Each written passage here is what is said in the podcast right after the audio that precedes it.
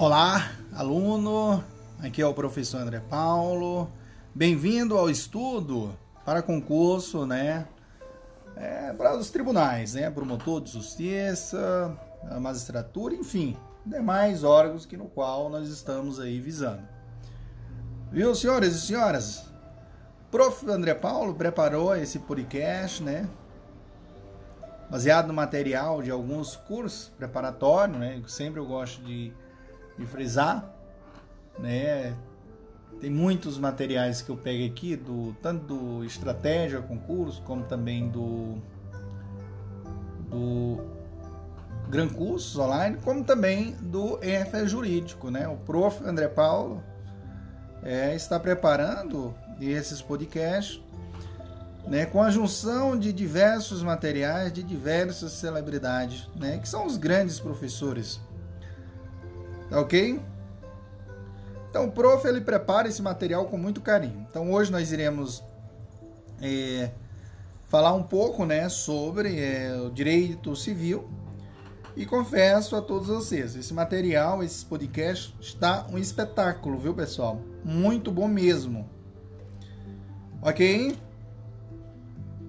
Então, meus queridos, a matéria de direito civil ela possui uma alta relevância, viu? Devendo o estudo priorizar a legislação e a doutrina, viu?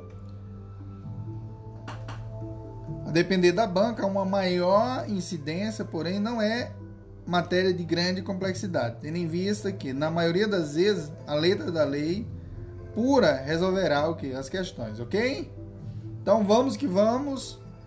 No primeiro capítulo, o professor André Paulo vai trabalhar né, a parte de direito civil e a Constituição, a lei de introdução ao direito brasileiro, pessoa natural e direitos de, da personalidade. Ok, senhores? Senhores e senhoras, vamos ao nosso estudo. Ok, senhores? Então, isso aqui é uma prévia aí para que nós possamos fazer um trabalho incrível, viu, pessoal? Então, nosso objetivo aqui é fazer algo diferenciado.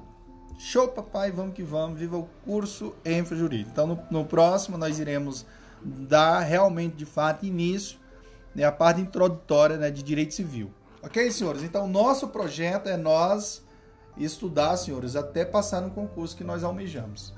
Ok? Vá a dica do professor André Paulo. Olá, doutores! Olá, doutoras! Aqui é o professor André Paulo. Hoje nós daremos início, né? O nosso podcast sobre direito civil. Então, é, para dar início a esse podcast, eu começo falando sobre o conceito de direito civil. Aí vem aquela indagação é, ao professor André Paulo. O que é o direito civil? O direito civil é conceituado como um complexo de normas, princípios e regras que regulam as relações privadas das pessoas enquanto relacionadas com outras pessoas, por fatos ou coisas comuns. Ok? Então não esqueça desse, desse conceito. Direito civil e a Constituição, professor. Pode falar um pouco sobre isso para nós? Sim, com certeza. Meus queridos e queridas, nós iremos trabalhar eh, toda essa parte de direito, nós iremos fazer um, um estudo diferente dessa vez. Porque cada tópico nós iremos o que fazer o que um, um áudio pequeno, né? Justamente para a gente é, não é, ficar muito perdido ou assim não ficar muito conteúdo, muito tempo aquele áudio falando a mesma coisa, né? Ou muito extenso para não ficar chato, ok? Então vai a dica do prof. André Paulo. Show, papai. No próximo falaremos da relação direito civil e a Constituição. E assim nós iremos que, trabalhar o nosso conteúdo. Ok, senhores? Vai a dica do prof. André Paulo.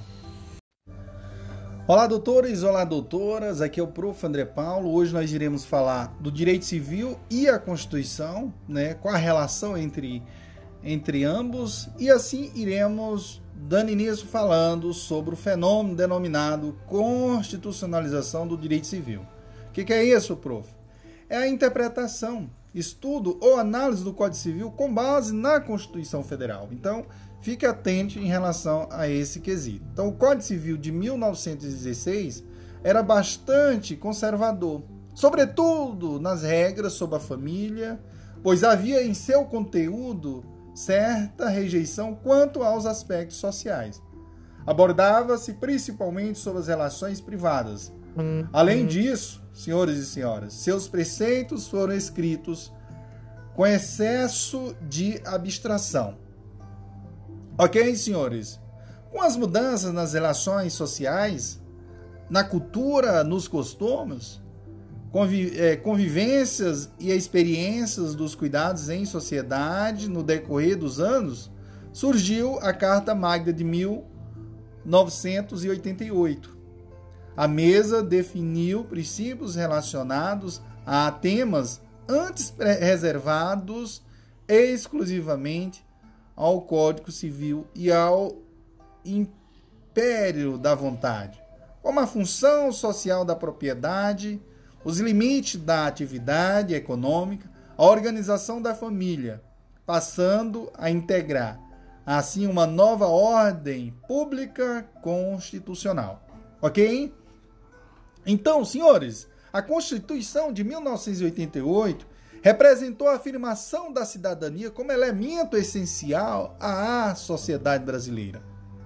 Os princípios da dignidade da pessoa humana, e o da igualdade influenciaram o direito civil, resultando na dedução da importância de se possuir um código que estivesse de acordo com a sociedade vigente, que regulasse as relações jurídicas entre pessoas, né, naturais ou jurídicas, buscasse uma situação de equilíbrio de condições, disciplinasse os negócios jurídicos, a família, obrigações e contratos a propriedade e demais direitos reais, cumprindo, portanto, sua função à luz dos princípios constitucionais. Ok? Dessa forma, senhores e senhoras, com o intuito de acompanhar as mudanças sociais e influência e a influência dos princípios constitucionais, foram realizadas adaptações para que o texto do Código Civil pudesse é, pudessem ser compatibilizados com o texto constitucional, sem, contudo, alterar a substância normativa de antes, surgindo o Código Civil de 2002. Isto posto, podemos conceituar a constitucionalização do direito civil como estudo geral e a interpretação do Código Civil com base nos princípios, fundamentos e normas presentes na Constituição Federal. Um exemplo disso, senhores e senhoras, é a observação do princípio da dignidade, da dignidade da pessoa humana, presente na Constituição Brasileira de 88, né? E interpretada nas normas que se referem à concessão de alimentos disposto no Código Civil. Ok, senhores? Senhores e senhoras, no próximo falaremos né, dos princípios basilares né, do Código Civil de 2002. Show, papai, vamos que vamos. Viva o Prof. André Paulo. Olá, doutores, olá, doutoras. Aqui é o Prof. André Paulo. Hoje nós iremos abordar né, os princípios basilares do Código Civil né, de 2002, ok? Então, meus queridos e queridas, o Código Civil de 2002 foi criado com o objetivo de superar o modelo trazido pelo Código de 2010 2000, ou 2000, ó senhores, de 1916, baseado na era dos direitos e que buscava um direito que pudesse solucionar cada situação jurídica possível, com preocupação né, de viés individualista.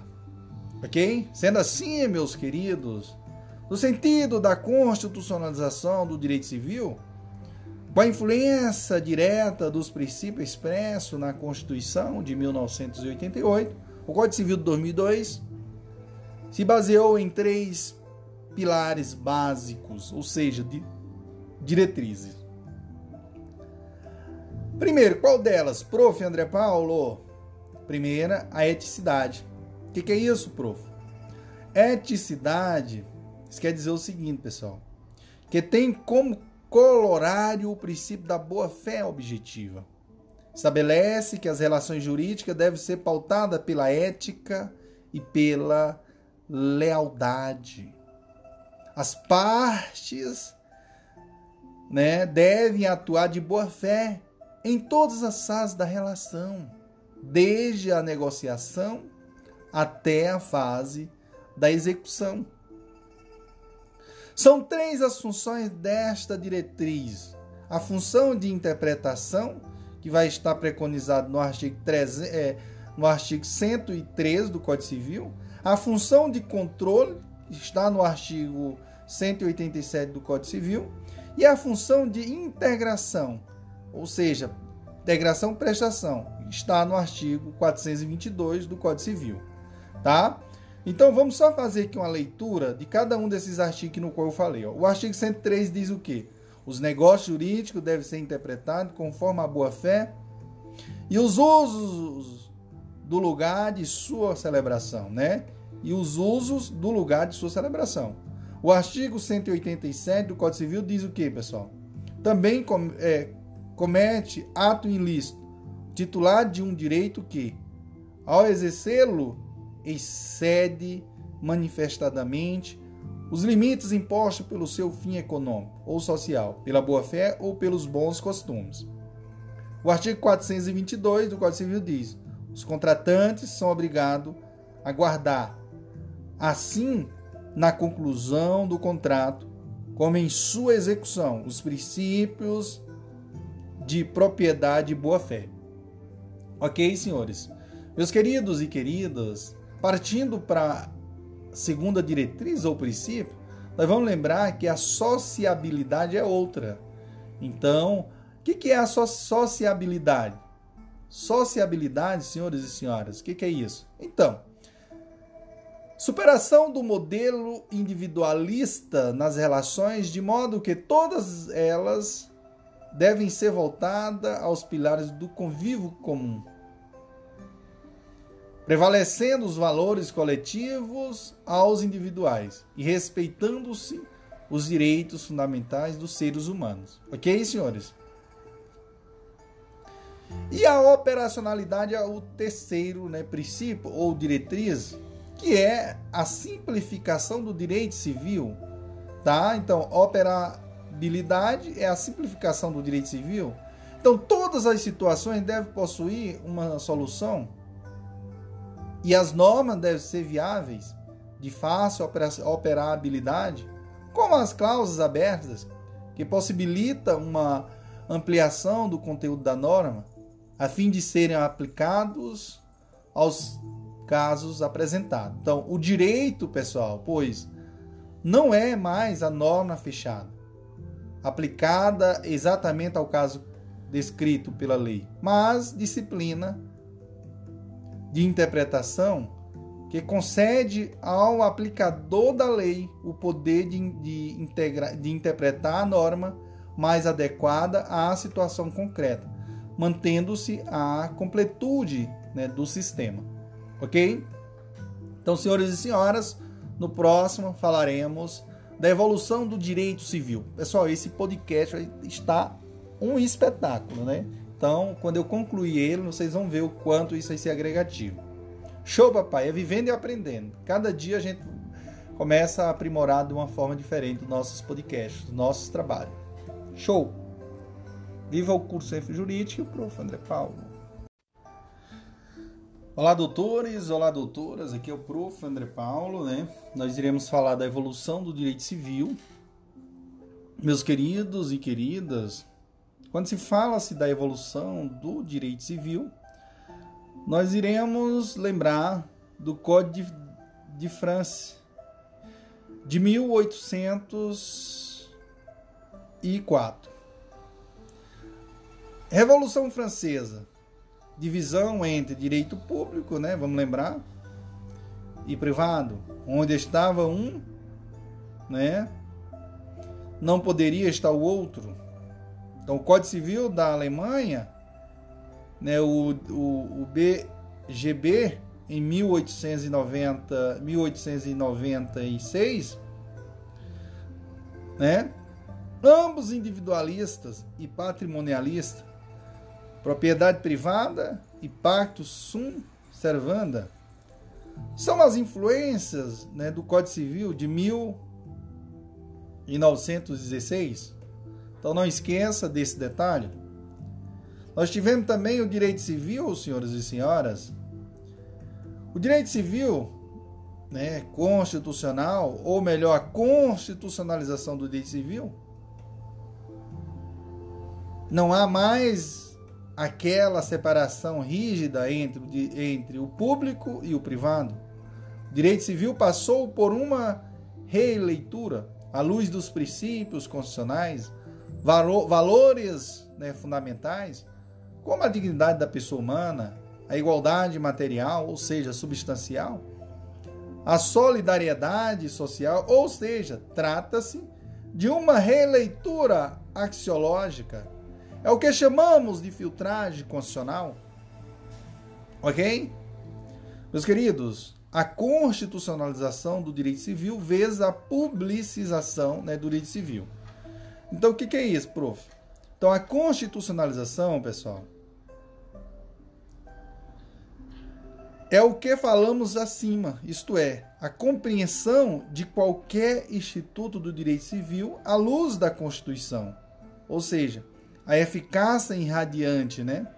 Já a publicização, publicização do direito civil, também chamado de dirigismo contratual, é a presença do poder público na relação privada, quando há algum desequilíbrio, um desequilíbrio entre as partes, como é o caso né, do direito do trabalho, do direito do trabalho e das relações de consumo para garantir a isonomia é, na relação. Então vá a dica aí do prof. André Paulo. No próximo nós iremos falar já da lei de introdução às normas do direito brasileiro. Então, senhores, show papai, vamos que vamos, vamos à aprovação. Olá, doutores, olá, doutoras, aqui é o Prof. André Paulo. Hoje nós iremos abordar a Lei de Introdução às Normas do Direito Brasileiro e de já a gente já começa falando da, do, da Lei 12.376 de 2010, que seria o que? A Lei de Introdução do Direito Brasileiro. É uma regra de superdireito ou sobredireito, ou seja, contém normas que definem a aplicação de outras normas, ok? Então a Lei de Introdução ao direito brasileiro preocupa-se com a própria norma jurídica, sendo essa o seu o objeto de estudo. Assim, dirige-se a todos os ramos do direito, salvo naquilo que for regulado de forma diferente na legislação específica. É ainda, senhores, o Estatuto do Direito Internacional Privado, que seria o que? O conjunto de normas internas de um país, instituídas especi especialmente para definir se a determinação, né, se há determinado caso, se aplicará a lei local ou a lei de um estado estrangeiro. Ok, senhores? Então, meus queridos e queridas, nós iremos aqui é, abordar os principais dispositivos né, cobrados em provas sobre a LIND, viu, pessoal? A Lei de Introdução do direito brasileiro. Então, a dica do Prof. André Paulo. No próximo, nós já iremos falar da vigência das normas. E assim nós vamos. É como eu falei para vocês. Nesse podcast, nós vamos fazer uma coisa diferente. Uma coisa bem planejadazinha, bem organizadazinha. Vai ficar um top. Que, aliás, está ficando top, viu? De linha. Show, papai. Vamos que vamos. Até o próximo. Olá, doutores, olá, doutoras. Aqui é o professor André Paulo. Hoje nós iremos falar da vigência das normas, tá? E para começar é, falando dessa, dessa temática, eu começo dizendo o seguinte: a lei ela passa a vigorar no território brasileiro quando não possui vocatio legis determinada no prazo de 45 dias após sua publicação. Então não esqueça desse detalhe. Então, vigência das normas. A lei passa a vigorar no território brasileiro quando não possui vocatio eh, legios determinada, né, vocatulégio determinada, no prazo de 45 dias após a sua publicação. Ok? Então, pelo princípio da vigência sincrônica, entende-se que a obrigatoriedade da lei é simultânea, porque entra em vigor a um só tempo em todo o país, ou seja, 45 dias após sua publicação, não havendo data estipulada para sua entrada em vigor. Ok? Então, esta previsão no ordenamento jurídico 4, com previsão expressa no artigo 1 da Lei de Introdução ao Código Civil, que dispõe: artigo é, 1. Salvo disposição contrária, a lei começa a vigorar em todo o território, ou seja, em todo o país, 45 dias depois de oficialmente publicada. Então, senhores, veja só o que, que diz aqui, ó. Salvo disposição contrária, a lei começa a vigorar em todo o país 45 dias depois de oficialmente publicada. Ok, senhores? Então, veja só aqui uma questãozinha que foi cobrada aqui, viu, pessoal? 2015, Ministério Público, né, do Estado do, de Minas Gerais. Então, ó, ele, ele pergunta, ele quer a, a, a correta. E ele fala aqui, pessoal, segundo a lei de introdução às normas do direito brasileiro. Então, aqui ele deu a correta o seguinte, ó. O que nós estava comentando. Aplica-se o princípio da vigência sincrônica quando a lei for omissa quanto ao período de vocatio. Certo? Então, por outro lado, senhores e senhoras, nos estados estrangeiros, passa a vigorar após três meses depois de oficialmente publicada, quando admitida, viu, pessoal? No, está, ó, no estados, nos estados estrangeiros, passa a vigorar após três meses depois de oficialmente publicada, quando admitida, ok? Então, se após a publicação de uma lei, antes de esta entrar em vigor, acontecer uma nova publicação para correção, o prazo começará a ocorrer a partir dessa publicação. Então, muito atente a esse detalhe, senhores. Se após a publicação de uma lei, antes de esta entrar em vigor, acontecer uma nova publicação para correção, o prazo começará a correr a partir desta publicação. Ok, senhores? Então não esqueça desse detalhe. Então, se a lei já estiver em vigor, a correção será considerada como lei nova, viu, pessoal? Então, se a lei estiver em vigor, a correção será considerada como lei nova. É o teor do artigo 1 parágrafo 4 da Lei de Introdução do Direito Brasileiro. Então, nesse mesmo sentido, a Fundep, né, ela elaborou que uma questãozinha também baseada nesse conteúdo. Então o que que a, a, eles falam aqui na questão? Assinar a alternativa correta. Então a correta aqui na questão, pessoal, é a letra C que fala: são consideradas lei nova as correções a texto legal em vigor. Isso mesmo. OK? Então vá a dica do prof. André Paulo. Show, papai. Próximo falaremos, falaremos da repristinação e da revogação também, tá, senhores? Então vá a dica do professor André Paulo. Olá, doutores! Olá, doutoras! Aqui é o prof. André Paulo. Hoje nós iremos falar da repristinação. O que, que é isso, professor André Paulo? Que palavra bonita, né? Então, meus queridos e querida, a repristinação não é nada mais do que o fenômeno né, legislativo pelo qual há a entrada novamente em vigor de uma norma efetivamente revogada pela revogação da norma que a revogou.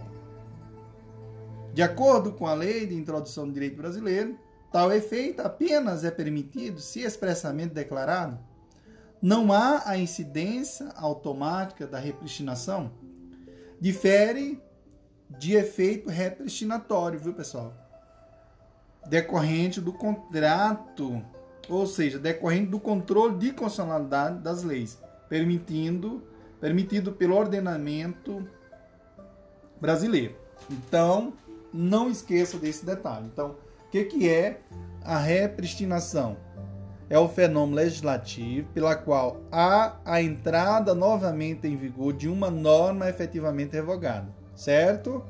Pela revogação da norma que a revogou, de acordo com a lei de introdução do direito brasileiro. Tal efeito apenas é permitido se, ó, se expressamente declarado não há a incidência automática da repristinação, pessoal, cuidado. Diferente do efeito repristinatório, decorre do controle de constitucionalidade das leis permitido pelo ordenamento brasileiro. Ok, senhores, não esqueça desse detalhe. Show, papai, vamos que vamos. Viva o prof. André Paulo. No próximo falaremos da revogação.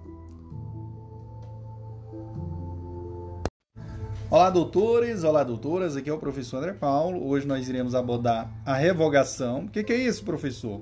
Então, meus queridos e queridas, uma vez cumprida a vocatio legis e entrando em vigor, a lei continuará é, vigendo até que venha outra.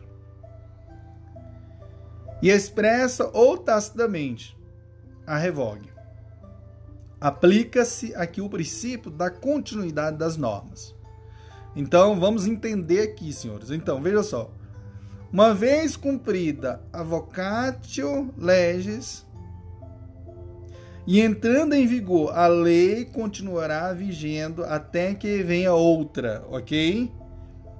E expressa ou tacitamente a revogue. Aplica-se aqui o princípio da continuidade das normas. O artigo 2 diz assim: não não se destinando, né, a vigência temporária. A lei terá vigor até que outra a modifique ou revogue. Parágrafo 1 a lei posterior revoga a anterior quando expressamente o declare, quando seja com ela incompatível ou quando regula inteiramente a matéria de que tratava a lei anterior. Ok? O artigo 9 diz assim: artigo 9 né, da Lei Complementar 95 de 98 diz assim: estabeleceu que a revogação das normas preferencialmente deve ser expressa. Sendo assim, toda vez que for editada uma nova lei, essa deverá indicar de forma expressa quais os dispositivos legais foram revogados por ela. Então, meus queridos, tal regra não se aplica às leis temporárias, pois ela cessa ao alcançar o tempo indicado ok? Quando o legislador não revogar expressamente os dispositivos legais, será aplicada a regra de que fica revogada tudo aquilo que for contrário à nova lei.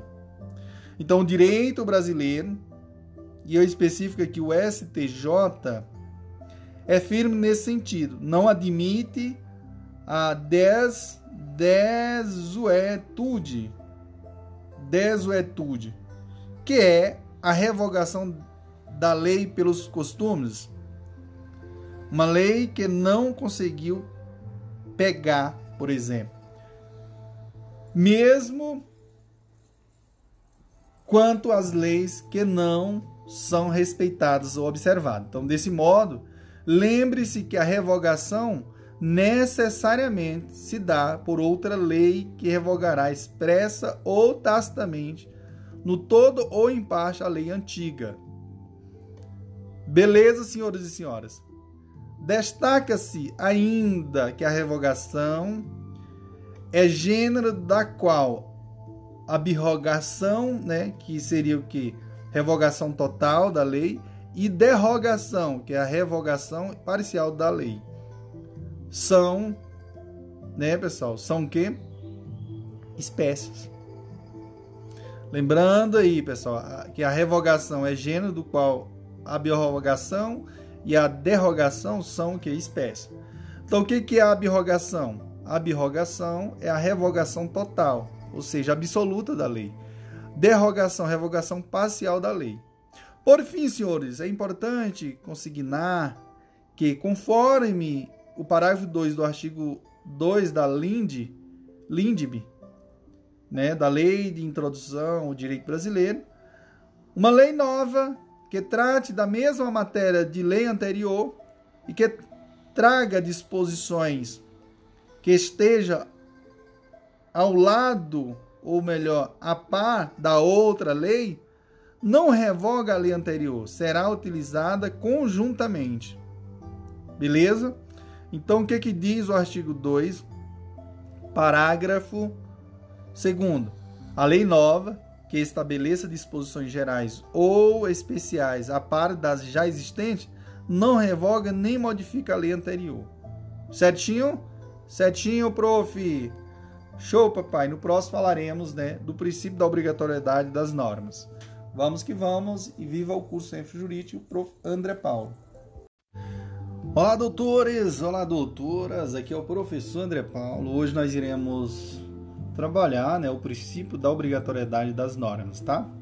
Então eu começo dizendo o seguinte, senhores: ninguém pode ser, ninguém pode se excusar com cumprimento da lei alegando o seu desconhecimento, tá? Então lembre desse detalhe: ninguém pode excusar com cumprimento da lei alegando o seu desconhecimento. Mas esta é uma presunção relativa. A regra é a vedação a, a alegação do erro de direito, mais comum no âmbito do direito penal. Então, no entanto, senhores, no direito civil, o artigo 1500 e 61 do Código Civil 2002 previu o casamento putativo, né? Outro exemplo é o artigo 139, inciso 3 do Código Civil de 2002, que prevê o erro de direito como um vício de vontade. OK? Então não esqueça desse detalhe. Ninguém pode excusar com cumprimento da lei alegando seu desconhecimento. Mas esta é uma presunção relativa. A regra é a vedação à alegação do erro de direito, tá? mais comum no âmbito do direito penal. No entanto, o direito civil, o artigo 100, é, 1561 do Código Civil de 2002, previu o casamento putativo, tá? Outro exemplo é o artigo 139, inciso 3 do Código Civil também, 2002, que prevê o erro de direito como um vício de vontade. Ok, senhor? Vai a dica do prof. André Paulo. Olá, doutores! Olá, doutoras! Aqui é o professor André Paulo. Hoje nós iremos falar das técnicas né, de integração da lei, tá? Então, nós começaremos a partir do artigo 4 né, da Lei de Introdução do Direito Brasileiro, que prevê a integração. Né? O que, que é isso, a integração? Né? Que seria o que? É, é colmatar, ou seja, preencher lacunas. Né? Então, prevê a integração da norma, ou seja, a forma pela qual o juiz irá complementar a normas nos casos em que o legislador não previu as possíveis situações no mundo fático. Certo? Então o artigo 4 diz assim, ó, quando a lei for omissa, o juiz decidirá o caso de acordo com a analogia, os costumes e os princípios gerais do direito. Entenderam, meus queridos e queridas? Esse dispositivo traz um rol taxativo e preferencial né, de integração da norma. Sendo assim, o juiz deve se valer dessa ordem e somente dos critérios integrativos colocados no dispositivo. Certinho, senhores? Então, ó, analogia, costume e princípio gerais de direito, né? Então, para o conhecimento de tal dispositivo, aqui foi cobrado que na prova de do Ministério Público aqui, pessoal, do estado de Goiás, tá? Que fala assim, ó, embora a prova tenha sido anulada, tá? Mas ela foi cobrada, essa questão. E como é a questão? É, como foi que eles elaboraram a questão? Eles colocam assim, ó. Sob a vigência das normas ao direito brasileiro, disciplinada pelo Decreto-Lei número 4657 de 42, a lei de introdução às normas do direito brasileiro é incorreta afirmar. Aqui, pessoal, eles colocaram a, incorreta a letra C. Como eles falaram a incorreta, vamos ler as outras, as corretas, né? A letra A diz assim, ó, salvo disposição contrária, a lei começa a vigorar em todo, em todo o país 45 dias depois de oficialmente publicada, certo? Contudo, nos estados estrangeiros, a obrigatoriedade, a obrigatoriedade da lei brasileira, quando admitida, se inicia três meses depois de oficialmente publicada. Corretíssimo, falamos sobre isso, né? A letra B diz assim, ó, não se destinando à vigência temporária, a lei terá vigor até que a outra a modifica ou revogue, né? Sendo certo que a lei posterior revoga a anterior quando expressamente o declara, quando seja com ela incompatível ou quando regula inteiramente a matéria de que trata a lei anterior. Ademais, a lei nova que, que estabeleça disposições gerais ou especiais a par das já existentes não revogue nem modifica a lei anterior. Ok? Então está correto. Também nós falamos desse, desse dispositivo. E a letra C é a errada, que diz o seguinte: o entendimento de que, quando a lei for omissa, o juiz decidirá o caso de acordo com a analogia, os costumes e os princípios gerais do direito. Até aí tá ok, né, pessoal? Aí ele fala assim: ó, não constitui norma, do, norma formal no direito brasileiro mas um princípio norteador da atuação do magistrado. Tá errado, porque constitui, né, pessoal? Então tá errado. Veja só aí, tá errado essa questão. Então, a letra D diz: a lei em vigor terá efeito imediato e geral, respeitados os atos jurídicos perfeitos, o direito adquirido e a coisa julgada, sendo que, de acordo com a definição legal, reputa-se ato jurídico perfeito já consumado segundo a lei vigente ao tempo em que se efetuou. Ok, senhores?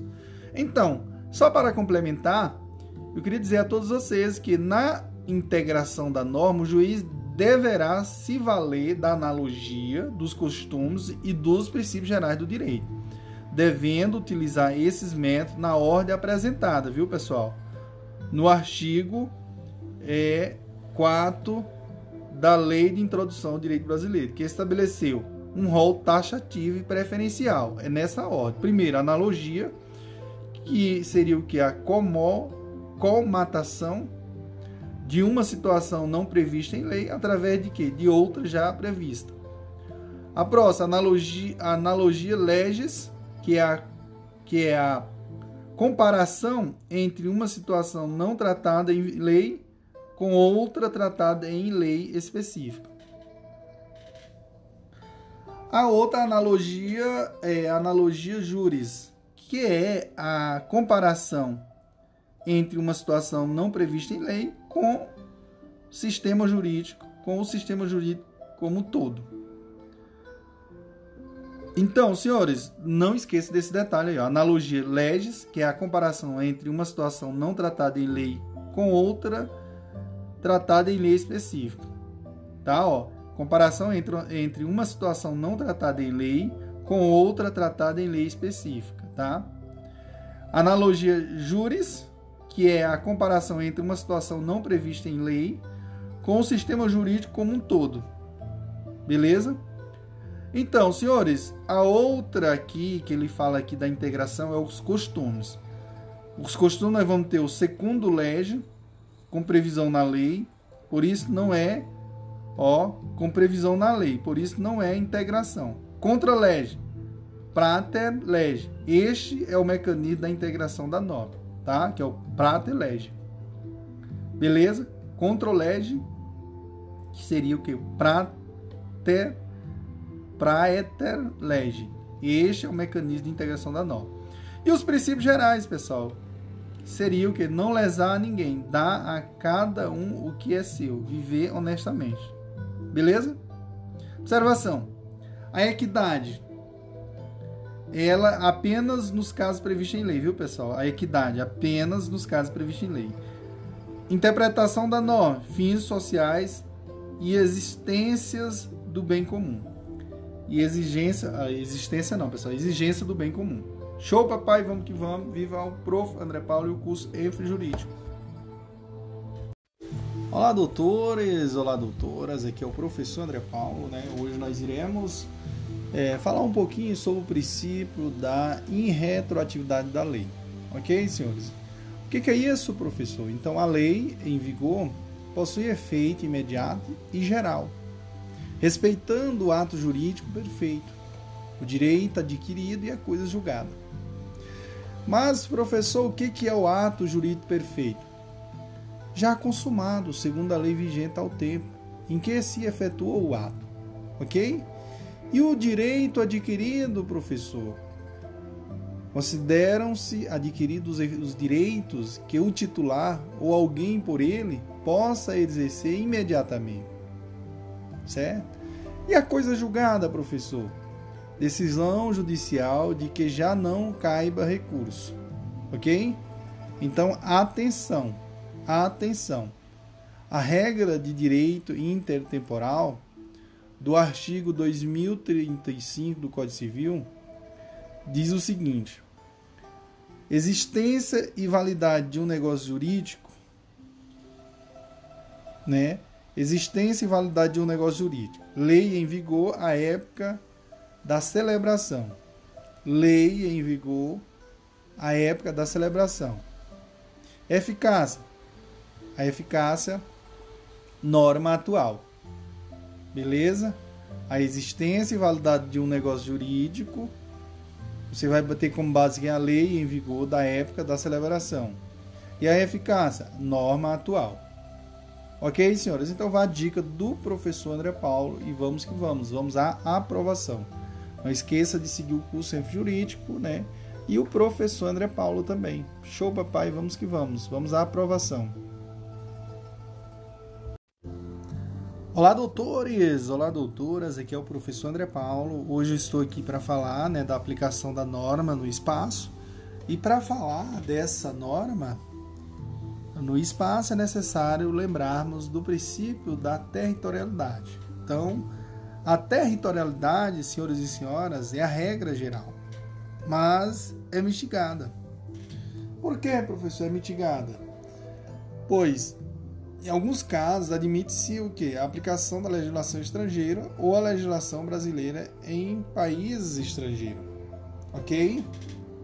Então, meus queridos e queridas, o Estatuto Pessoal, lembre-se da lei do domicílio da casa, né, que cuida da personalidade, nome, capacidade e direito da família. Então, atenção, atenção, que a lei do domicílio da pessoa não é onde nasceu. Ela cuida o que da personalidade, nome, capacidade e direito, né, de família. Bom, aí vamos analisar aqui a questão do casamento. O casamento, quando os, eh, os nubentes tiverem domicílios diversos, as normas sobre o impedimento matrimoniais e regime de bens observarão, observa, observarão a lei do primeiro domicílio conjugal, ok? Então não esqueça desse detalhe. Senhores, outra coisa interessante é é competente a autoridade judiciária brasileira quando o réu for domiciliado no Brasil ou aqui tiver que ser cumprida a obrigação. Então, é competente a autoridade brasileira, judiciária brasileira, quando o réu for domiciliado no Brasil ou aqui tiver que ser cumprida a obrigação. As obrigações se qualifica ou se qualificam e regem pela lei do país em que são constituídas. Vamos lembrar aqui do artigo 9 que diz assim: para qualificar e reger as obrigações, aplica-se a, a lei do país em que se constituírem, ok? Então, nesse sentido, senhoras e senhores, o STJ, em 2017, através do informativo número 610, entendeu que a cobrança de dívida de jogo contraída né, por brasileiro em cassino que funciona legalmente no exterior é juridicamente possível e não ofende a ordem pública, os, bem, os bons costumes e a soberania nacional. Conclui-se, portanto, que o pedido é juridicamente possível e não ofende a ordem pública, os bons costumes e a soberania brasileira. Ademais, deve ser aplicada no que respeita ao direito material, à lei americana. Bom, senhores e senhoras, é possível que o cassino cobre no Brasil por dívidas. Né? É possível que, que o cassino cobre no Brasil por dívida de jogo contraída no exterior. A cobrança de dívida de jogo contraída por brasileiro em cassino que funciona legalmente no exterior é juridicamente possível e não ofende a ordem pública, os bons costumes e a soberania nacional. Então, a, o STJ, terceira turma, recurso especial, tá bom? Nesse contexto, é importante trazer uma questão feita pela FCC em 2018 para a cargo de defensor público mas que tem grande relevância em qualquer carreira. Então, meus queridos e queridas, o que, que diz a questão? Ele dá um exemplo hipotético. Fátima, Aparecida, brasileira, viaja a Las Vegas a passeio. Vai a um cassino no qual perde no jogo valor em dólares equivalente a 20 mil. Volta ao Brasil sem pagar a dívida e é acionada judicialmente. Considerada a legalidade da cobrança no país estrangeiro, aplica-se a lei. Senhoras e senhoras, aplica-se a lei o que, pessoal? A lei norte-americana, tá, pessoal? No tocante ao direito material, uma vez que a, a obrigação foi constituída nos Estados Unidos examinando-se sua compatibilidade ou não com a lei brasileira no exame dos conceitos de ordem pública, soberania e bons costumes. Ok, senhores e senhoras? É isso, senhoras e senhoras, é desta maneira, dessa forma. No que tange as situações específicas, temos, vamos lá, bens móveis, Bens móveis, lei do lugar onde estiverem situados, certo? Bens, ó, bens imóveis, vamos só fazer aqui uma, uma revisão. Bens imóveis, né? Qual é a lei que vai reger? Lei do lugar onde estiverem situados. Bens móveis e penhor, lei do domicílio do titular, certo? Bem móveis, tá? E penhor, lei do domicílio do titular. Contratos. O lugar do contrato é o de residência do proponente. Lei sucessória mais favorável. No caso de falecimento de estrangeiro que deixa herdeiro no brasileiro, aplica-se a lei sucessória mais favorável ao herdeiro brasileiro. Beleza? Meus queridos e querida, por fim, é importante trazer aqui o conceito de ultratividade, isto é, fenômeno através do qual uma lei já revogada produz efeito mesmo após a sua revogação. Inúmeros são os exemplos de ultratividade vindo do direito penal, como é o caso da norma penal mais benéfica. No direito civil, é bem mais raro a hipótese de ultratividade, mas ocorre. Por exemplo, direito, no direito de sucessão, a exemplo do princípio da Saicine, Saicine, ok? Então, veja só aqui uma, uma questãozinha de prova aqui que ocorreu em 2019. Prova do MP Piauí 2019 foi feita pela é, a Sebrasp. Exigiu conhecimento que do candidato acerca do conceito da ultratividade. Esse modo faz necessário trazê-lo aqui. Vamos lá. Promotor de justiça, vamos lá. Quando a lei que trata de matéria afeta ao direito civil continua a regulamentar fatos anteriores à sua revogação, ocorre o chamado de quê, pessoal? Ó, ultraatividade. Não esqueça desse detalhe. Então, show papai. No próximo falaremos que das modificações trazidas pela Lei 13.655 de 2018. Ok, senhores? Então vamos que vamos, vamos à aprovação. Viva o prof. André Paulo. Olá, doutores, olá, doutoras. Aqui é o professor André Paulo. Hoje nós iremos abordar é, as modificações trazidas pela Lei 13.655 de 2018, tá? Então, esta lei 13.655 de 2018, ela inclui na Lei de Introdução ao Direito Brasileiro os artigos 20 a 30, prevendo regras sobre segurança jurídica e eficiência na criação e na aplicação do direito público. Vale ressaltar que o artigo 25 foi vetado. Vetado, viu, galera? Não esqueça desse detalhe. Então vamos lá. Atenção, atenção. A Lei 13.655 de 2018 veio para adicionar alguns dispositivos legais à redação original da Lei de Introdução né, do Direito Brasileiro, trazendo novas normas sobre segurança jurídica e eficiência na criação e na aplicação do direito público. Ok? A interpretação dos artigos 20 a 30, portanto, deve a de que ele se aplica para temas do direito público, né, de direito público, mais especificamente para matérias de direito administrativo, financeiro, orçamentário e tributário. Ok, senhores? Então, tais regras não se aplicam, portanto, para temas de direito privado. Apesar disso, importante ficar atento a tal alteração para fins de prova, para não ser pego né, de surpresa. Normalmente, as provas para o cargo de promotor de justiça pedem o conhecimento da literalidade dos dispositivos.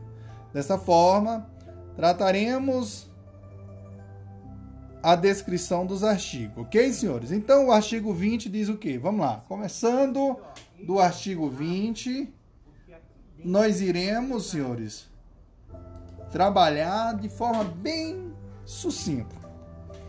Artigo 20. Nas esferas administrativa, controladora e judicial, não se decidirá, não se decidirá com base em valores jurídicos abstratos sem que sejam consideradas as consequências práticas da decisão. Parágrafo único. A motivação demonstrará a necessidade e adequação da medida imposta ou da, ou da invalidação do, de ato, contrato, ajuste, processo ou norma administrativa, inclusive em face das possíveis alternativas Artigo 21. A decisão que, nas esfera administrativa, controladora ou judicial, decretar a invalidação de ato, contrato, ajuste, processo ou norma administrativa, deverá indicar de modo expresso suas consequências jurídicas e administrativas. Parágrafo único. A decisão a que se refere o capto desse artigo deverá, quando for o caso, indicar as condições para que a, neutraliza, para que a regularização ocorra de modo proporcional e equânime e sem prejuízo aos interesses gerais, não se podendo impor aos sujeitos atingidos ônus ou perdas que, em função das peculiaridades do caso, sejam anormais ou excessivos. Ok, senhores? O artigo 22 diz assim: Na interpretação de normas sobre gestão pública, serão considerados os obstáculos e as dificuldades reais do gestor e as exigências das políticas públicas a seu cargo, sem prejuízo dos direitos administrativos, ou melhor, administrados. Parágrafo 1. Em decisão sobre regularidade, né, senhores? Em decisão sobre regularidade de conduta ou validade de ato, contrato, ajuste, processo ou norma administrativa, serão consideradas as circunstâncias práticas que houverem imposto, limitado ou condicionado a ação do agente. Parágrafo 2. Na aplicação de sanções, serão consideradas a natureza e a gravidade da infração cometida, os danos que dela provierem para a administração pública, as circunstâncias agravantes ou atenuantes e os antecedentes do agente. Parágrafo 3. As sanções aplicadas ao agente serão levadas em conta na dosimetria das demais sanções da mesma natureza e relativas ao mesmo fato. Artigo 23. A decisão administrativa, controlada ou judicial, que estabelecer interpretação ou orientação nova sobre norma de conteúdo indeterminado, impondo novo dever ou novo condicionamento de direito, deverá prever regime de, de transição quando indispensável para que o novo dever ou condicionamento de direito seja cumprido de modo proporcional, equânime e eficiente e sem prejuízo aos interesses gerais. Ok, senhores? É, artigo é, parágrafo único foi vetado. E o artigo 24? O artigo 24 diz: a revisão a revisão nas esferas administrativa, controladora ou judicial, quanto à validade de ato, contrato, ajuste, processo ou norma administrativa cuja produção já se houver completado, né, levará em conta as orientações gerais da época, sendo vedado que, com base em mudança posterior, né, de orientação geral, se declara inválida situações plenamente que constituída.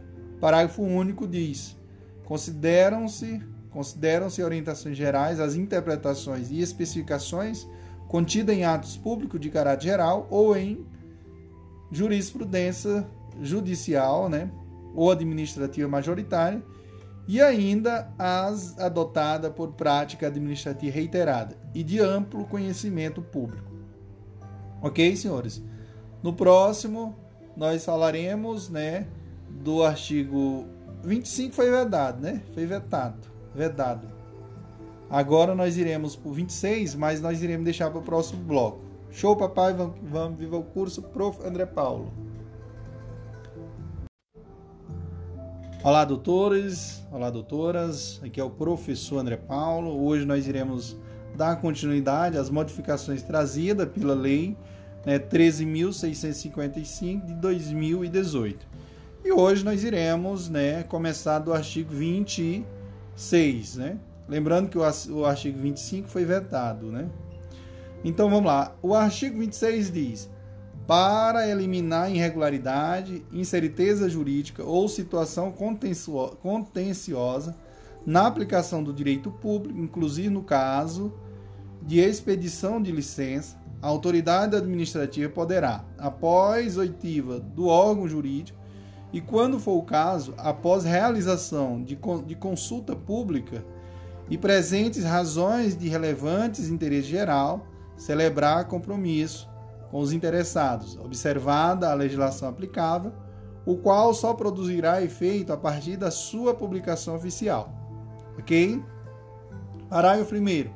O compromisso referido no caput desse artigo. Inciso 1. Buscará solução jurídica proporcional, equânime, equânime, eficiente e compatível com os interesses gerais. Ok? Inciso 3. O 2 foi vedado, né? O 3. Não poderá conferir é, conferir desoneração permanente de dever ou condicionamento de direito reconhecido por orientação geral. Inciso 4. Deverá prever com clareza as obrigações das partes, o prazo para o seu cumprimento e as sanções aplicáveis em caso de descumprimento. Ok? Artigo 27. A decisão de, do processo nas esferas administrativas, controladoras ou judicial, poderá impor compensação por benefícios indevidos ou prejuízos anormais ou injustos resultantes do processo ou da conduta dos envolvidos. Parágrafo 1. A decisão sobre a condenação, tá? ou melhor, a, decis a, a decisão sobre a compensação será motivada, ouvidas previamente as partes sobre o seu cabimento sua forma e, se for o caso, seu valor. Parágrafo 2. Para prevenir ou regular a compensação, poderá ser celebrado compromisso processual entre os envolvidos. Artigo 28. O agente público responderá pessoalmente por suas decisões, né, por suas decisões ou opiniões técnicas em caso de dolo ou erro grosseiro. Artigo 29 em qualquer órgão ou, ou poder a edição de atos normativos por autoridade administrativa, salvo os de mera organização interna, poderá ser precedida de consulta pública para manifestação de interessados, preferencialmente por meio eletrônico, qual será considerada na decisão. Parágrafo 1. A convocação conterá a minuta do ato normativo e fixará o prazo e demais condições da consulta pública, observadas as normas legais e regulamentares específicas, se houver. Artigo 30. As autoridades públicas devem atuar para aumentar a segurança jurídica na aplicação das normas, inclusive por meio de regulamentos, súmulas administrativas e respostas a consultas.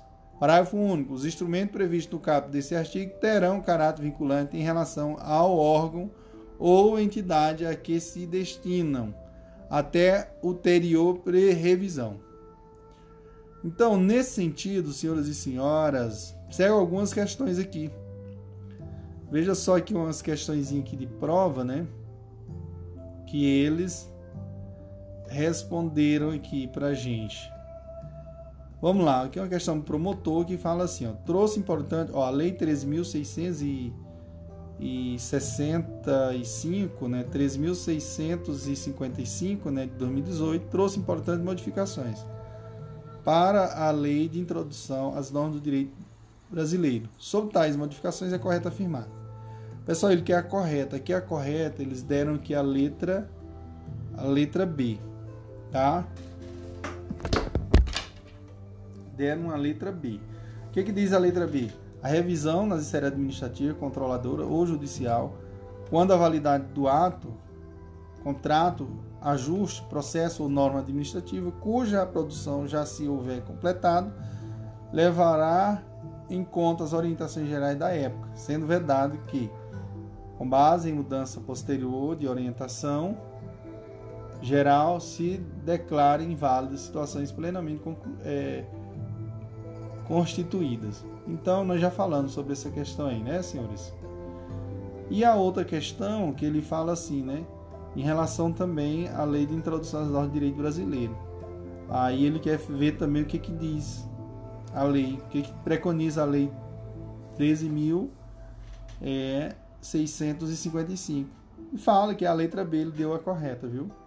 A decisão do processo nas esferas administrativa, controladora ou judicial poderá impor compensação por benefícios indevidos ou prejuízos anormais ou injustos resultantes do processo ou de condutas ou de conduta dos envolvidos.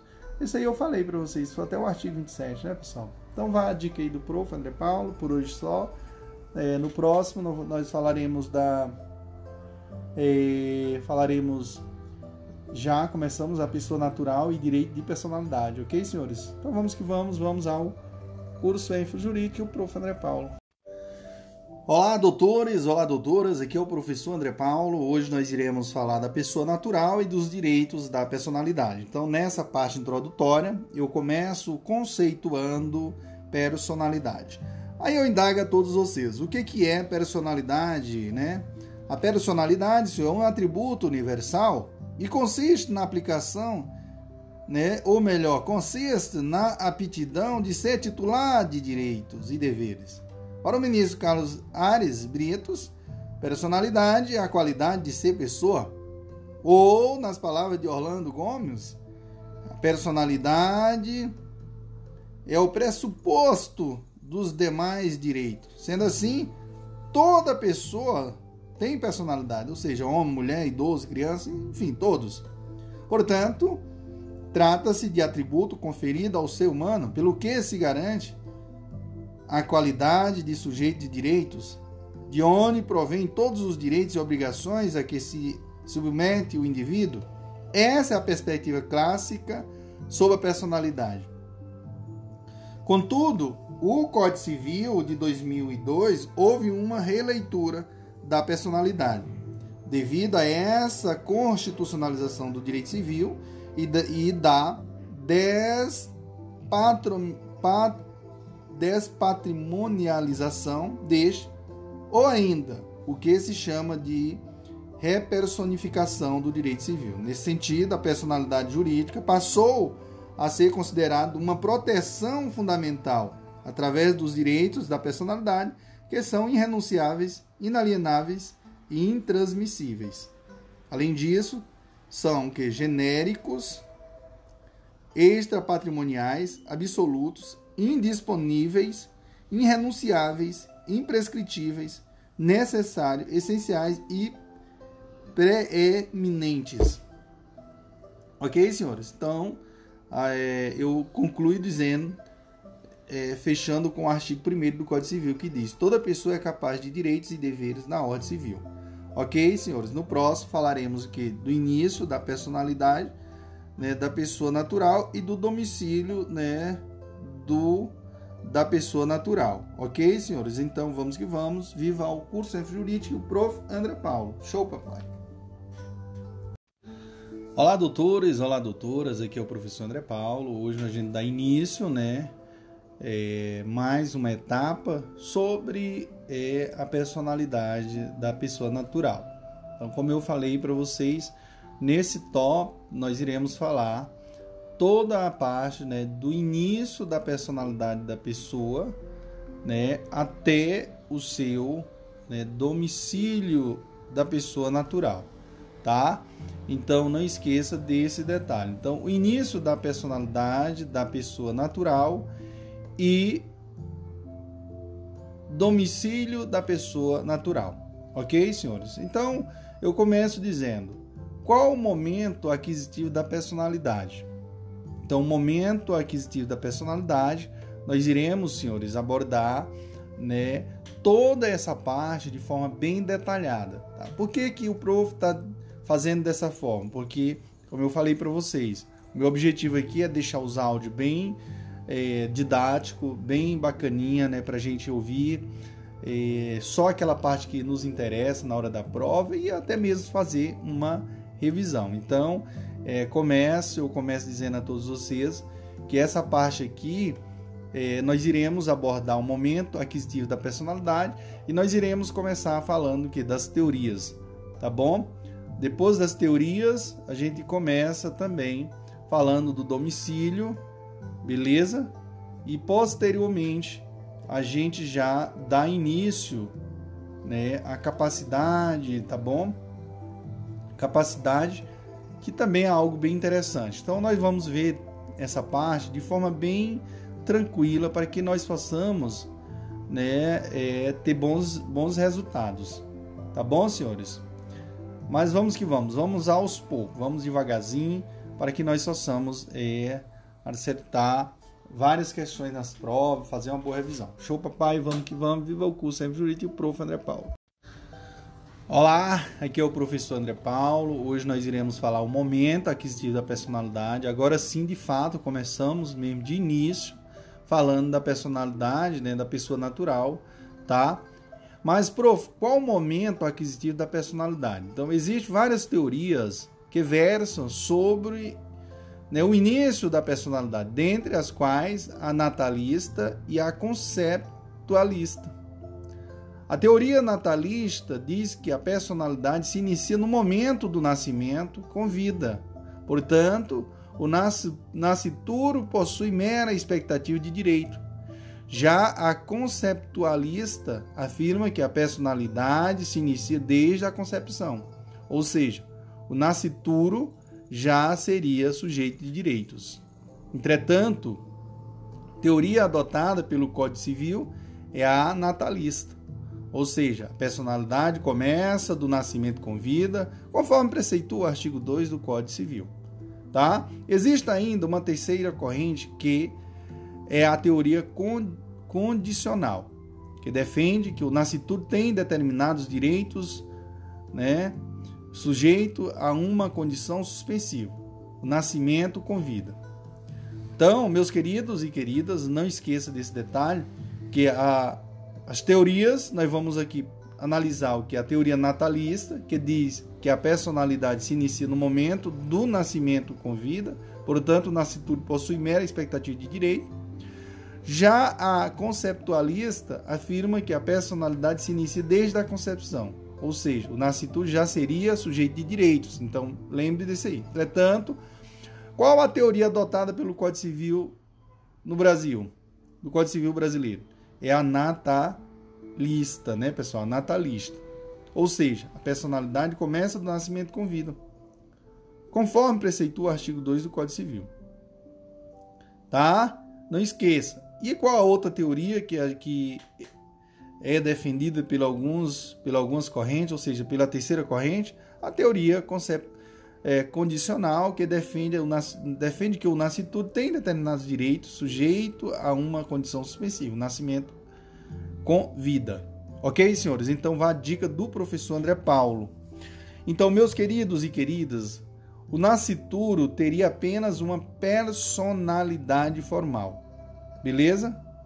O que lhe permitiria gozar de direitos personalíssimos, enquanto os direitos patrimoniais só seriam adquiridos com o nascimento com vida.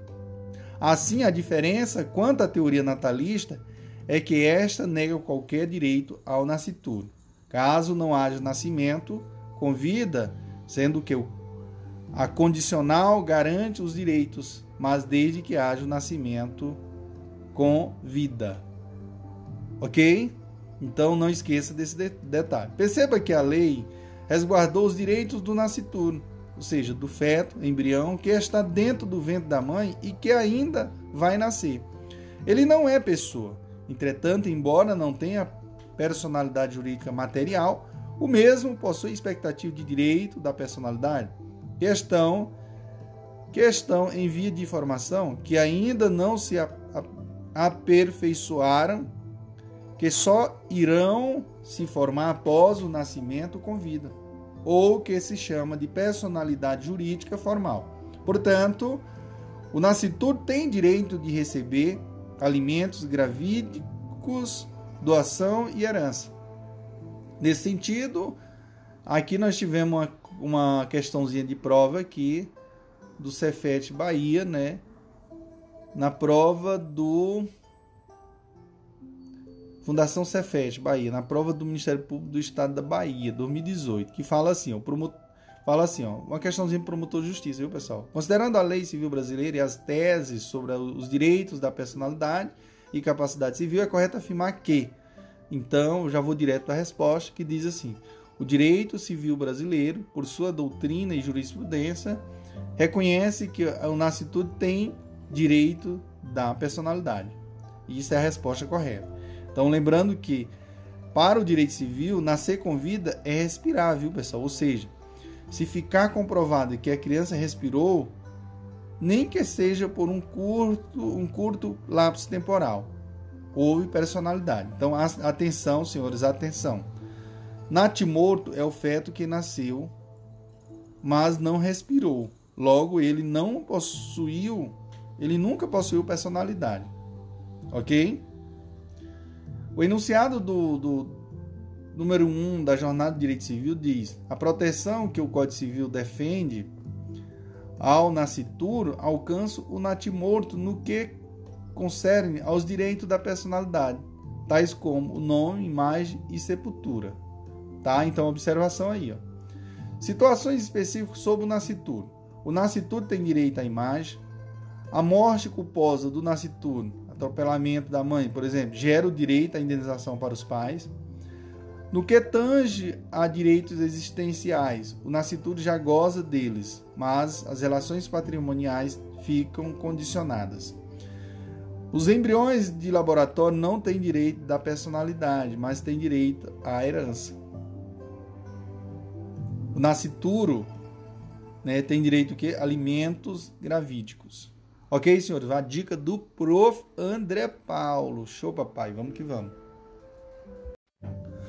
Olá, doutores, olá, doutoras. Aqui é o professor André Paulo. Hoje nós iremos abordar né, o item que fala sobre domicílio. Professor, o que, que é domicílio? Domicílio não é nada mais do que o local onde a pessoa estabelece a sua residência o que, que, é isso, professor? Elemento objetivo, lugar onde a pessoa é habitualmente encontrada. O ânimo definitivo. Elemento subjetivo é a intenção de permanência, né? de se estabelecer em um determinado local. Então não esqueça, o domicílio é o local onde a pessoa estabelece sua residência, né? Que mais? Com ânimo definitivo. Bom, quando a gente fala assim, a sua residência, né, é o local onde a pessoa estabelece sua residência, nós iremos lembrar que o elemento objetivo aqui seria o lugar onde a pessoa é, é habitualmente encontrada. E quando fala no ânimo definitivo, nós estamos falando do elemento subjetivo. É a, é a intenção de permanência, de se estabelecer em um determinado local. Ok? O artigo 70 diz assim: o domicílio da pessoa natural é o lugar onde ela estabelece a sua residência com ânimo definitivo. O artigo 71. Se, porém, a pessoa natural tiver diversas residências, onde alternadamente é, viva, considerar-se o domicílio seu qualquer deles, tá? Então, Veja só, se porém a pessoa natural tiver diversas residências onde alternadamente viva, considerar-se a domicílio seu qualquer, seu qualquer delas. Artigo 72 diz: é também domicílio da pessoa natural quanto às relações concernente à profissão, o lugar onde esta é exercida.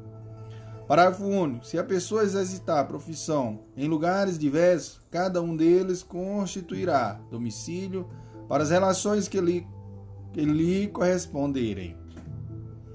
Artigo 73 diz: ter-se-á por domicílio da pessoa natural, que não tenha residência habitual o lugar onde foi, foi encontrada.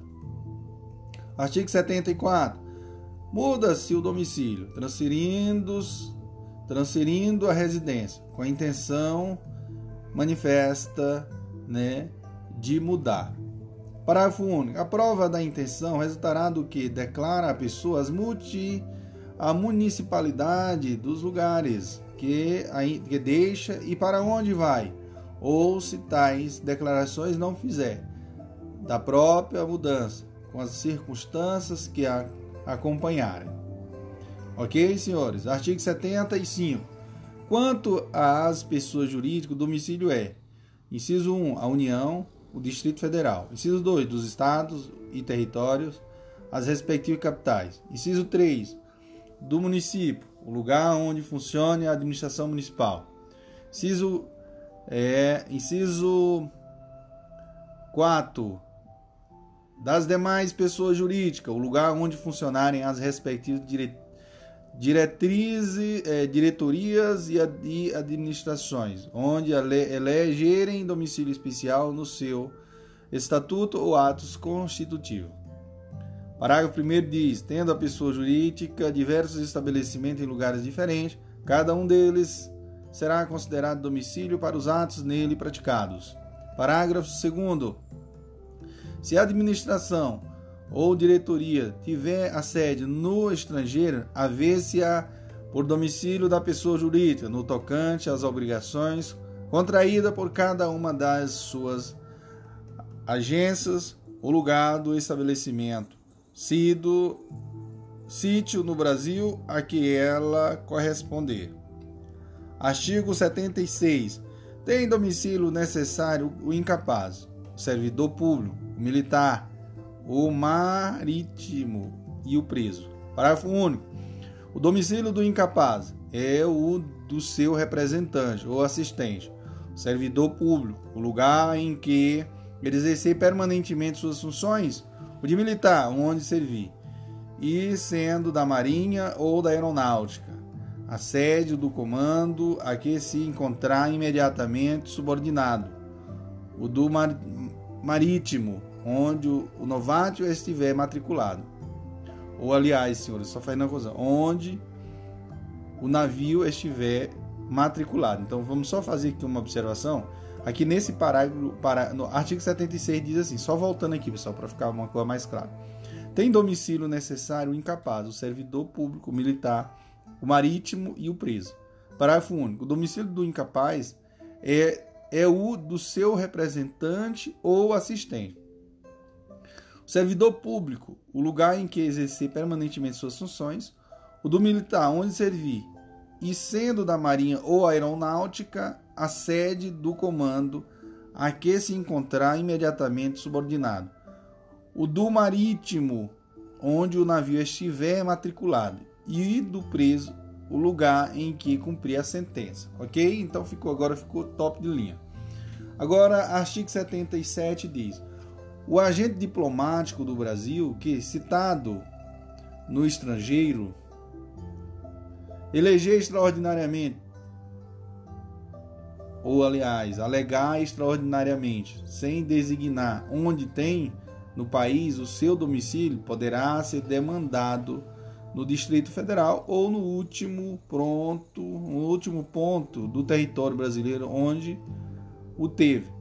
Artigo 78. Nos contratos escritos poderão os contratantes especificar domicílio onde se exercitem e cumpram os direitos e obrigações neles resultantes.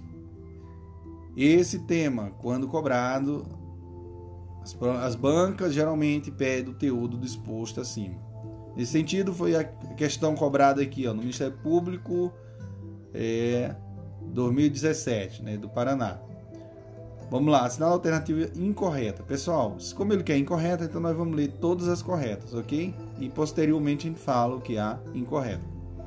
A letra A está correta, que diz assim: o domicílio da pessoa natural, quando, quanto às relações concernentes à profissão, é o lugar onde esta é exercida. Artigo 72, estão lembrados? Certo. Agora aqui na letra B está errado, porque diz assim: considera-se domicílio da pessoa natural que não tenha residência habitual o último lugar onde morou. O que, que vocês me dizem?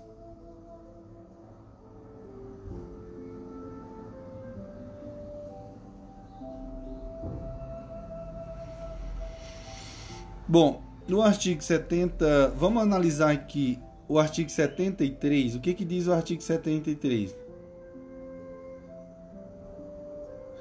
Ó, o artigo 73 diz assim, pessoal: ter-se-á por domicílio da pessoa natural que não tenha residência ou residência habitual, o lugar onde foi encontrada, o lugar onde foi encontrada. Então, cuidado. Só fazendo observação aí, ó. Na letra B diz assim: considera-se domicílio da pessoa natural que não tenha residência habitual, o último lugar onde morou. Tá errado, tá?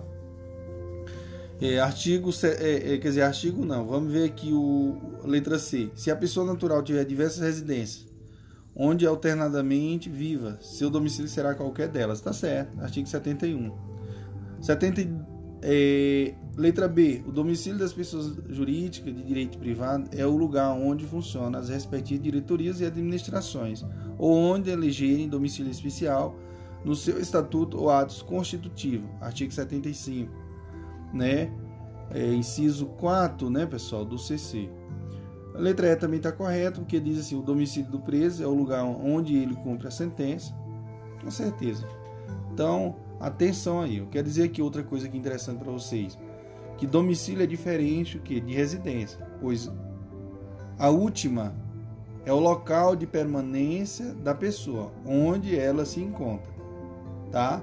Por exemplo, se uma pessoa viajar para o Rio de Janeiro e lá permanecer durante o final de semana, nesse período, o Rio de Janeiro será a sua residência.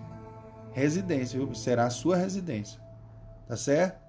Então, muito cuidado que residência é diferente de domicílio. Ok? Então, no próximo, nós falaremos da capacidade. Show, papai, vamos que vamos. ver o curso Enfro Jurídico, Prof. André Paulo. Olá, doutores, olá, doutoras. Aqui é o professor André Paulo. Hoje nós iremos falar da capacidade, tá? E para falar da capacidade, eu quero falar primeiro, né, da lei é, 13.142 de 2015, né? que seria o que o Estatuto da Pessoa com Deficiência. Então, é, essa lei ela trouxe uma inegável evolução para a promoção da dignidade humana em diversos aspectos.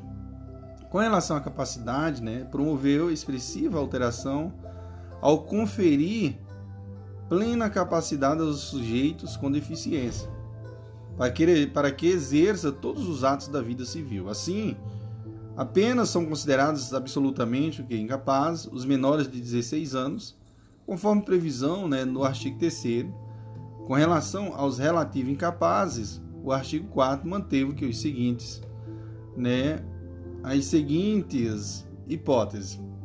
Então, maiores de 16 anos e menores de 18 anos, os ébrios habituais e os viciados em tox Aqueles que, por causa transitória ou permanente, não puderem exprimir sua vontade, os pródigos. Ok? Então, atenção. Atenção ao, ao que dispõe o Estatuto da Pessoa com Deficiência, seu artigo 6, viu, pessoal? O que, que diz? O artigo 6 diz: a deficiência não afeta a plena capacidade civil da pessoa, inclusive para casar-se e constituir união estável, exercer direitos sexuais e reprodutivos, tá? É, inciso, ó, falei do inciso primeiro, inciso 2 e agora o inciso terceiro. Exercer o direito de decidir sobre o nascimento de filhos e de ter acesso às informações adequadas sobre reprodução e planejamento familiar. Inciso 4. É, conservar sua fertilidade, né? Sendo vedada a esterilização, a, a esterilização compulsória Inciso 5. Exercer o direito à família e à convivência familiar e comunitária. É, inciso inciso T, é, não, inciso sexto. Exercer o direito à guarda, à tutela, à curatela e à adoção, como adotante ou adotando, em igualdade de oportunidade com as demais pessoas. Ok, senhores? Senhores e senhoras, vamos lá. É uma questãozinha que a CESP aqui é, cobrou no Ministério Público né, de Rondônia. Então veja só, ele fala assim, ó, com o advento do Estatuto da Pessoa com Deficiência, realizaram-se realizaram-se no texto do Código Civil alterações relativas à capacidade civil que revolucionaram a teoria das incapacidades. Então, acerca desse assunto, assinala a opção correta. Então, eles colocaram aqui como correta a letra A, que diz assim: deixou de ser hipótese de nulidade de casamento contraído por enfermo mental que não que não possua o necessário discernimento para os atos da vida civil, tá? Que não possui o necessário discernimento para os atos da vida civil.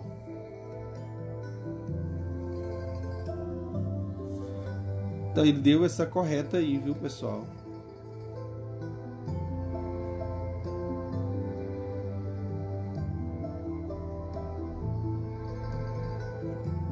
Beleza? Então, a capacidade civil, a capacidade ela se divide em capacidade de direito, né, que é a capacidade de gozo, que é a capacidade jurídica que qualquer pessoa tem de forma gené genérica. A capacidade de fato, né, que é a capacidade de exercício, que é a capacidade de, de exercer pessoalmente os atos da vida civil. Ok? Observação aqui: a capacidade de direito e a capacidade de fato é igual à capacidade plena.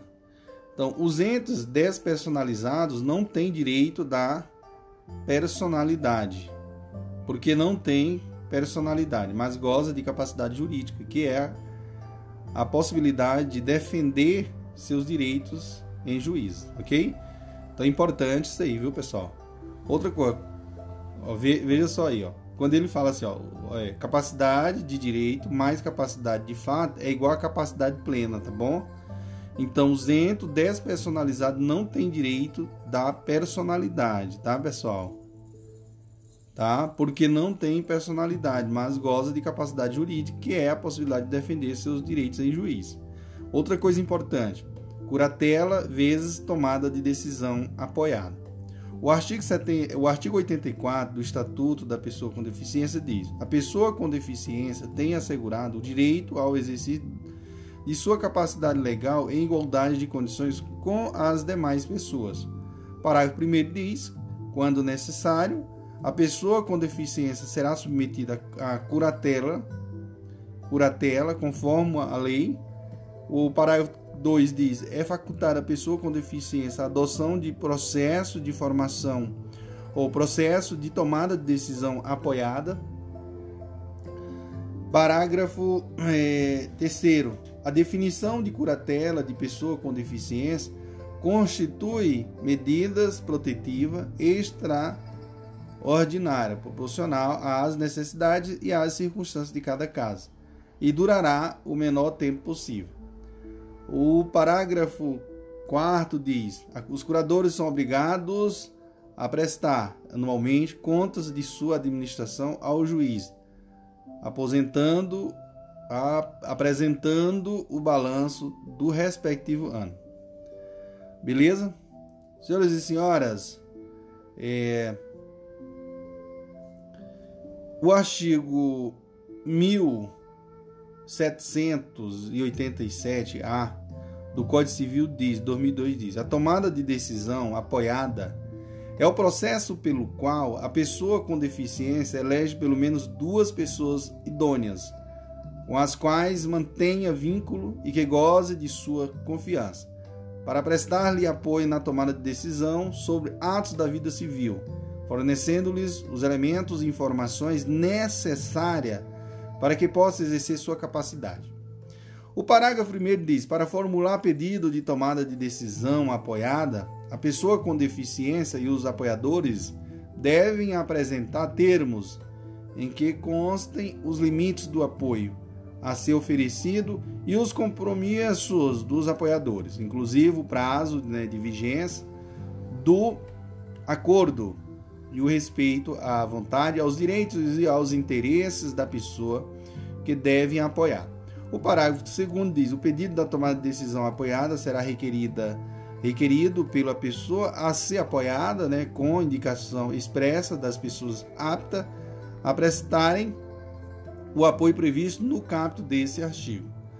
O parágrafo terceiro diz: antes de se pronunciar sobre o pedido de tomada de decisão apoiada, né, o juiz assistido por equipes multidisciplinar Após oitiva né, do Ministério Público, ouvirá pessoalmente o requerente e as pessoas que lhes prestarão apoio. O parágrafo 4 diz: a decisão tomada por pessoa apoiada terá validade e efeito sobre terceiros sem restrições, desde que esteja inserida nos limites do apoio acordado. O parágrafo 5 diz: terceiro com quem a pessoa apoiada mantenha relação negocial pode solicitar que os apoiadores contra contra assinem, né, o contrato ou acordo, especificando por escrito sua função em relação ao apoiado. Parágrafo 6 diz: em caso de negócio jurídico que possa trazer risco ou prejuízo relevante, havendo divergência de opiniões entre a pessoa apoiada e um dos apoiadores, deverá o juiz, ouvido o Ministério Público, decidir sobre a questão. Parágrafo 7. É, Se o apoiador agir com negligência, exercer pressão indevida ou não admitir ou não adimplir as obrigações assumidas, poderá a pessoa apoiada ou qualquer pessoa apresentar denúncia ao Ministério Público ou ao juiz. Parágrafo 8 diz: se precedente a denúncia, o juiz com, é, destituirá o apoiador e nomeará ouvida a pessoa apoiada e, se for de seu interesse, outra pessoa para prestação de apoio. O parágrafo 9 diz: a pessoa apoiada pode, a qualquer tempo, solicitar o termo de acordo firmado em processo de tomada de decisão apoiada. Parágrafo 10. O apoiador pode solicitar ao juiz a exclusão de sua participação do processo de tomada de decisão apoiada, sendo seu desligamento condicionado à manifestação do juiz sobre a matéria. E 11, né? Parágrafo 11. Aplica-se a tomada de decisão apoiada no que couber as disposições referentes à prestação de contas na curatela. Meus queridos, atenção, atenção. A incapacidade só pode ser de fato, pois toda pessoa tem capacidade de direito, viu? A incapacidade só pode ser de fato, pois toda pessoa tem capacidade de direito. Ok, senhores e senhoras, no próximo falaremos da incapacidade. Show, papai, vamos que vamos. Viva ao prof. André Paulo. Olá, aqui é o professor André Paulo. Hoje nós iremos fazer uma breve introdução né, sobre a, a incapacidade, tá? Então, começando, senhores, o que, que é a incapacidade? Né? A incapacidade ela consiste na restrição legal para determinados atos da vida civil, tá? Então todas as incapacidades elas estão previstas em lei. Sendo assim, é a capacidade da pessoa natural é a regra, enquanto que a incapacidade é a exceção, ok? Então eu costumo dizer que a incapacidade pode ser absoluta, né? está preconizado no artigo 3 do Código Civil, ou relativa, preconizado no artigo 2 do Código Civil. Então, para fixar, eu quero que vocês memorizem. Relativamente incapaz. Ele é o que? Assistido. Então, olha o bizu que eu vou dar aqui. Ria. Então, relativamente incapaz, ele é o que? Assistido. Ria. Já o absolutamente incapaz, ele é representado. Bizu, air é o contrário, viu, pessoal? Air então, o contrário de ria. Ok? Então, não esqueça desse detalhe. Então, nós iremos posteriormente falar da incapacidade absoluta e, da, e posterior e depois a incapacidade absoluta. Então, essa introdução só para a gente ter uma noção que é bem bacana dessa temática. Então, lembrando, incapacidade consiste na restrição legal para determinado ato da vida civil então, todas as incapacidades estão previstas em lei, sendo assim a, a, capacidade da pessoa natural é a regra, enquanto que a incapacidade é a exceção. A incapacidade pode ser absoluta, artigo 3 né, do Código Civil, ou relativa, artigo 4 do Código Civil. Tá? Então, para fixar, o que, que a gente tem que lembrar? RIA, né? O relativamente incapaz é assistido, então vamos lá, o bizu, RIA. Já o absolutamente incapaz, ele é representado. Então, bizu, air, o contrário de ria. Show, papai, vamos que vamos. Viva o curso F Jurídico e o prof. André Paulo.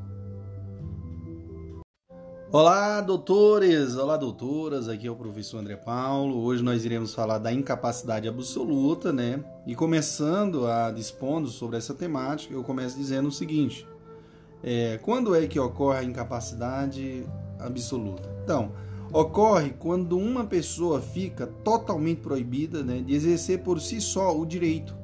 Ou seja, A pessoa natural tem direitos, mas não possui a capacidade de fato ou de exercício, porque sozinha não poderá praticar atos da vida civil. Ela precisará, para tanto, estar representada. Então vamos lembrar lá da, daquele bizu que eu falei, né? A incapacidade absoluta, a pessoa é representada, ou seja, bizu, air, air, absolutamente incapaz, ele é o que? Representado, representado. Ok, senhores? Então, a incapacidade absoluta está previsto no artigo 3 do Código Civil, que diz assim: são absolutamente incapazes de exercer, é, de exercer pessoalmente os atos da vida civil, os menores de 16 anos, tá? Os menores de 16 anos, tá ok? Redação dada pela Lei 3.140, 146 2015. Então, o assunto foi abordado na prova né, de promotor de justiça, Santa Catarina. Então vamos lá, o que, que diz aqui? Ó? É, vamos lá, ele quer que marque a alternativa correta ou errada, certo ou errada? Vamos lá. Prescreve o Código Civil que são absolutamente incapazes de exercer pessoalmente os atos da vida civil, os menores de 16 anos e os maiores de idade que não puderem exprimir sua vontade e forem submetidos ao processo de interdição. Pessoal, é errado porque essa parte final aí está errada. Então, assim, com a nova redação do artigo 3 só serão considerados absolutamente incapazes, né? ou seja, possui ausência total de discernimento perante a lei os menores de 16 anos, tá? Então muito cuidado em relação a esse quesito. Atenção, será nulo qualquer ato praticado pelo absolutamente incapaz que não estiver devidamente representado. Ok? Então, atenção, porque será nulo qualquer ato praticado pelo o absolutamente incapaz que não estiver devidamente representado. Ok, senhores? Show, papai. Vamos que vamos. Viva o Prof. André Paulo. Olá, doutores. Olá, doutoras. Aqui é o professor André Paulo. Hoje nós iremos falar da incapacidade relativa, tá? Então, já os relativamente, senhores e senhoras incapazes, necessitam de assistência, tá? Então, os relativamente incapazes necessitam de assistência para poderem exercer os atos da vida civil. Entretanto, Senhor, existem alguns atos que, que estas pessoas podem praticar sozinhas. Por isso, entende que as, as mesmas possuem discernimento reduzido. Então, são relativamente incapazes, incapazes, conforme prevê o artigo 4 do Código Civil. Os maiores de 16 e os menores de 18 anos. Tá? Então, são relativamente incapazes, conforme prevê o artigo 4 do Código Civil, os maiores de 16 e menores de 18 anos. Inciso 2. Os ébrios habituais e os viciados em tox. Inciso 3. Aqueles que, por causa transitória ou permanente, não puderem exprimir sua vontade. Inciso 4, os pródigos. Show, papai, vamos que vamos, né, professor André Paulo? É, observação aqui, senhores. Então, observação muito importante. Os, o pródigo, pródigo, o que, que é o pródigo? É aquele que desordenadamente gosta, ó, desordenadamente gosta, acaba com seu patrimônio ficando na miséria. Ele só é relativamente incapaz quando houver sentença que o reconheça como pródigo, digo, pródigo. Sendo assim, com a sua interdição, ele será privado exclusivamente dos atos que possa comprometer seu patrimônio, não podendo, sem a assistência do seu curador, veja só aí, senhores, de acordo com o artigo 1767, inciso 5 do Código Civil, alienar emprestar, dar quitação, transi, transi, transigir, hipotecar, agir em juiz e praticar, em geral, atos que não seja de mera administração. Então, artigo 1780 e 2 do Código Civil. Então, o parágrafo único do artigo 4 trata dos índios, né, dos índios, pessoal, né?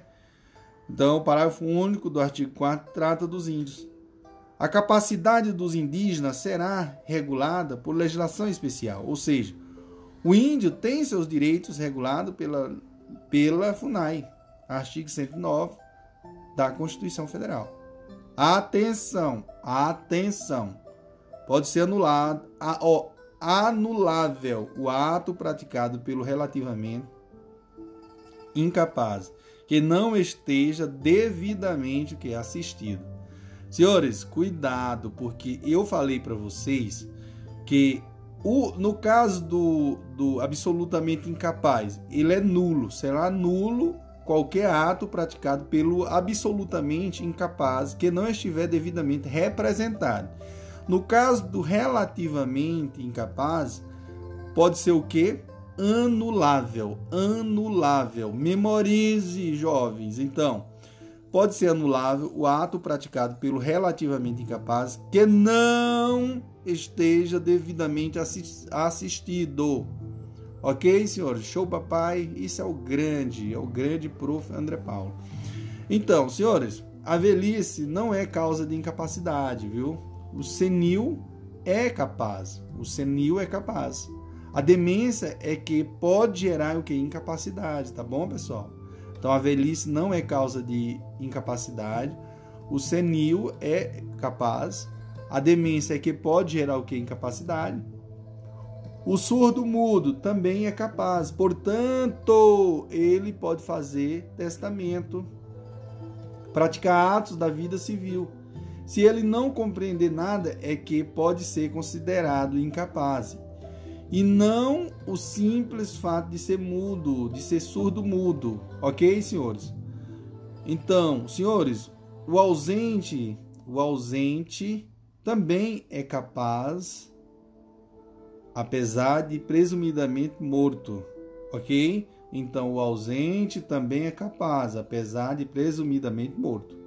Ok, senhores? A dica do prof. André Paulo. Show, papai. Vamos que vamos. Lembrando que o surdo mudo também ele é capaz, portanto, ele pode fazer testamento, praticar da vida civil. Se ele não compreender nada, é que pode ser considerado incapaz. E não o simples fato de ser surdo mudo. E lembrando que o ausente também é capaz, apesar de presumidamente morto. Ok, senhores? Show, papai, vamos que vamos. Viva o prof! Olá, doutores, olá, doutoras. Aqui é o professor André Paulo, né? Hoje nós iremos falar da cessação, né?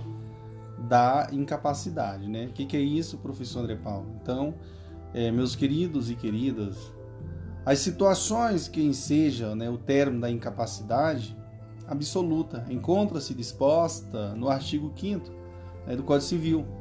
Então, a regra é que a minoridade cessa aos 18 anos completos quando a pessoa fica habilitada à prática de todos os atos da vida civil, ok? Porém, existem outras formas de cessação da incapacidade absoluta, que seria o quê? A emancipação, tá certo? A emancipação. Que como é que ocorre? Pela sessão né, ou melhor, pela concessão dos pais ou de um deles na falta do outro, mediante instrumento público, independentemente da homologação judicial, ou por sentença do juiz, ouvido o tutor, se o menor tiver 16 anos completo, tá? Pelo casamento, pelo exercício, né, de emprego público efetivo pela colação de grau em curso de ensino superior, pelo estabelecimento civil ou comercial, ou pela existência de relação de emprego, desde que, em função deles, o menor de 16 anos completos tenha economia própria. Ok, senhores? A dica do professor André Paulo. Vejamos detalhadamente as duas, as duas primeiras né, hipóteses. Pessoal, nós iremos, é como eu falei, no próximo nós falaremos o que do de cada uma delas, porque assim, eu, eu falei para vocês, nosso trabalho aqui ele vai ficar bem mastigadinho, tá? Justamente para a gente não é, ficar aquela, aquele conteúdo demais, não tem? É, mas é isso, tá bom? Não esqueça desse detalhe. No próximo falaremos da, no caso da, né, da cessação da incapacidade, o que voluntária versus judicial, né? Voluntária, judicial, né? Tá bom? Show, papai, vamos que vamos. Olá, aqui é o professor André Paulo. Hoje nós iremos falar de forma detalhada né, da cessação da incapacidade. Né? E a cessação da incapacidade ela pode ocorrer de forma voluntária ou judicial. Tá? Quando é que isso ocorre, professor André Paulo? É, quando concedida por ambos os pais ou de um deles, na, na falta do outro, desde que o menor tenha 16 anos ou mais. Tá? Poderá ser autorizada por escritura, escritura pública ou né, que independe né, de homologação judicial. Tá? Então, é, quando é que ocorre, senhores e senhoras, a voluntária ou judicial, quando concedida por ambos os pais ou de um deles, na falta do outro, desde que o menor tenha 16 anos ou mais, tá? Poderá ser autorizada por escritura pública que independe de homologação judicial. Também poderá ser concedida pelo juiz quando houver discordância dos pais acerca da autorização do ato, que é irrevogável, viu, pessoal? Que é irrevogável. Assim, o magistrado analisará, no caso concreto, qual é o maior benefício ao infante. Ok? Então, quando o menor estiver sob tutela, a emancipação apenas poderá ser concedida por autorização né, judicial. Ok, senhores? Na emancipação judicial, há um procedimento de jurisdição voluntária. Beleza? Então, atenção! Atenção, veja aqui o enunciado número 397, né? 397, viu? Da, do Conselho da CJF, que diz assim, ó, o artigo 5 diz: a emancipação por concessão dos pais ou por sentença do juiz está sujeita a desconstituição por vício de vontade. Está sujeito à desconstituição por vício de vontade, ok? Então, meus queridos e queridas, a emancipação pelos pais não isenta da, da responsabilidade, no caso de eventual responsabilidade civil por ilícito do filho emancipado. Tá? Então, a emancipação pelos pais não isenta da responsabilidade, no caso de eventual responsabilidade civil por ilícito do filho emancipado. Contudo, o menor de 18 anos, ainda que emancipado, não pode ser, não pode ser responsabilizado penalmente. Não se antecipa, não se antecipa a sua imputabilidade penal, tá bom? No entanto, o menor emancipado pode ser preso por dívida de alimentos. Ok, senhores e senhoras? Vá a dica do prof. André Paulo. Show, papai. Vamos que vamos. Vamos à aprovação. Olá, doutores, olá, doutoras. Aqui é o professor André Paulo. Hoje nós iremos falar da cessação da incapacidade pelo casamento, tá? E aí eu começo dizendo a todos vocês: o casamento, senhores e senhoras, a idade núbio é 16 anos. Conforme o artigo 1517 né, do Código Civil, salvo no caso de gravidez, hipótese excepcional em que o menor poderá casar antes de atingir a idade núbio. Ok? Atenção! Houve alteração legislativa. Atenção, atenção! Houve alteração legislativa. Mantivemos para fins de conhecimento em questão ou em questões que exigem ou exijam conhecimento sobre a aplicação da lei no tempo, tá? Então a lei 1318 de 2018 alterou o Código Civil de 2002 neste ponto, de modo que Atualmente, não existe mais possibilidade de casamento entre menores de 16 anos. Vamos analisar, senhores e senhoras, com calma, a redação anterior do artigo 1520 do Código Civil. Era a seguinte. Então vamos lá. Artigo 1520. Excepcionalmente, será permitido o casamento de quem ainda não alcançou a idade núbil. É, artigo aí, pessoal, é, é 1517. Para evitar imposição ou cumprimento de pena criminal ou em caso de gravidez. Então veja só como foi que ficou aqui, né, pessoal? Esse artigo aqui, né? O artigo é, a redação do artigo 520, né, do Código Civil. Ele era assim, era a seguinte, ó. Excepcionalmente será permitido o casamento de quem ainda não alcançou a idade núbil, né? Aí aqui ele pega aquela partezinha lá do artigo 1517 para evitar a imposição ou cumprimento da pena criminal ou em caso de gravidez. Veja que, pela literalidade da lei, havia duas hipóteses excepcionais em que seria permitido o casamento né, de pessoa menor de 16 anos, para evitar a imposição ou cumprimento de pena criminal ou em caso de gravidez. Contudo, senhores e senhoras, Prevalece o entendimento de que desde a, desde a Lei 11.106 de 2005, a despeito da literalidade do artigo 1520 do Código Civil, somente havia uma hipótese na qual era permitido o casamento da pessoa menor de 16 anos, tá? Abaixo da idade núbil, em caso de gravidez, ok? Eis o novo dispositivo legal. Artigo 1520 diz: não será permitido, em qualquer caso, o casamento de quem não atingiu a idade núbil. Observado o disposto no artigo 1517 deste Código, redação dada pela Lei 1318 de 2018. Então ficou superado, portanto, o enunciado 500, é, 329 da Jornada de Direito Civil. Então, para fixar, senhor, assim importante, vamos lá? Para fixar. Assim, importante fix, fix, é, fixar, senhores e doutores. Vamos lá. Doutores, a idade núbil é quanto?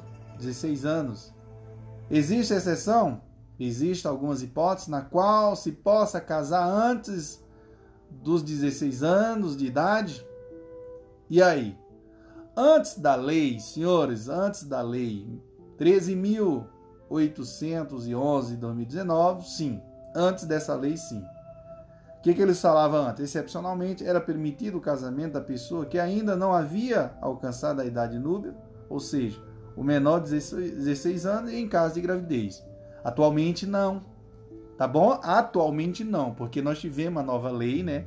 A lei, ó, 13 mil, né? 13 mil, 13 mil 811, que diz o que, pessoal? Né? 13.811, que diz, de 2019, tá, pessoal?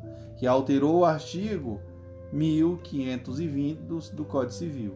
E agora não é mais possível, em nenhuma hipótese, o casamento de pessoa de pessoa menor de 16 anos. Então, dessa forma, o casamento produz efeito emancipatório ao menor, mesmo depois do divórcio, tá? Então, o casamento produz efeitos emancipatórios ao menor, mesmo depois do divórcio. Se o casamento for declarado nulo, não prevalece a emancipação, pois esta também será invalidada, ressalvando-se a hipótese de casamento putativo em que o menor estava de boa fé. Ok, senhoras e senhoras, a dica do prof. André Paulo. Show, papai, vamos que vamos. Viva o curso Jurídico, né, pessoal? Olá, doutores, olá, doutoras. Aqui é o prof. André Paulo, né? Hoje nós iremos falar da cessação da incapacidade, né, por é, maioridade versus, né, vezes emancipação, tá bom? Então, meus queridos e queridas, a maioridade é a aquisição da capacidade plena. Isso acontece aos 18 anos. Um dos seus efeitos é a incidência do Código Penal. E a interrupção da aplicação do Estatuto da Criança e do Adolescente, por exemplo. Tá? Então não esqueça disso. A maioridade é a aquisição da capacidade plena aos 18 anos. E um dos seus efeitos é a incidência do Código Penal e a interrupção da aplicação do Estatuto da Criança, né? É, da criança, do adolescente, o ECA, né, por exemplo. Já a emancipação já é a cessação da incapacidade de fato, ou seja, o sujeito continua menor de idade, porém já pode praticar sozinho os atos da vida civil. Ok? Atenção, atenção. A emancipação gera, a emancipação não gera a maioridade, viu, pessoal? A emancipação não gera a maioridade. Portanto, um jovem de 16 anos que foi emancipado não pode, por exemplo, obter carteira nacional né, de habilitação. Observação aqui também que eu quero deixar a todos vocês. Depois que uma pessoa é emancipada, ela não poderá voltar ao seu estado anterior de incapacidade.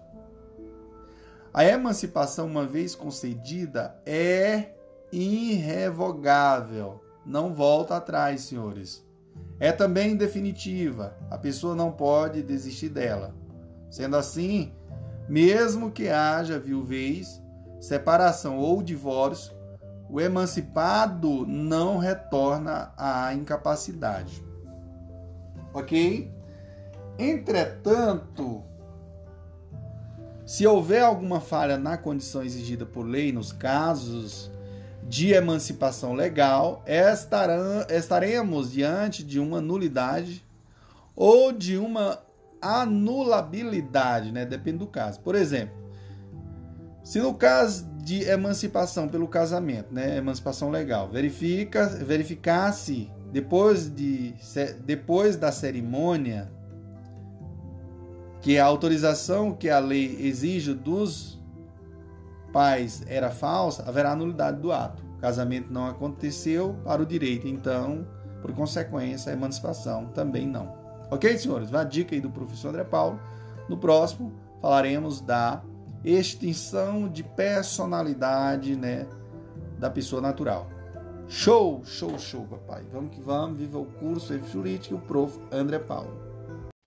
Olá, doutores, olá, doutoras. Aqui é o prof. André Paulo. Hoje nós iremos falar né, sobre a extinção de personalidade da pessoa natural.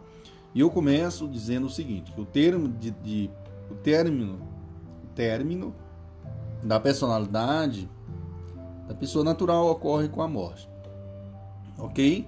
Que deve ser devidamente registrada em, em registro público. Porém, em alguns casos é difícil precisar se a morte de fato ocorreu, por exemplo, no caso de pessoas desaparecidas. Né? Observe, que, eu, que, observe o que dispõe o artigo 6 do Código Civil. A, a existência da pessoa natural termina com a morte.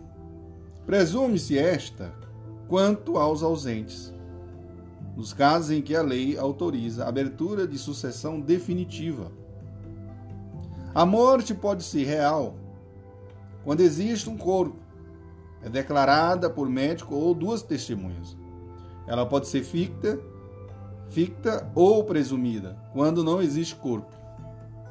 Ok? Porém, será presumida a morte quando? Aos ausentes, quando a lei autorizar a abertura da sucessão definitiva. For extremamente provável a morte, quando a pessoa estava em situação de perigo. No caso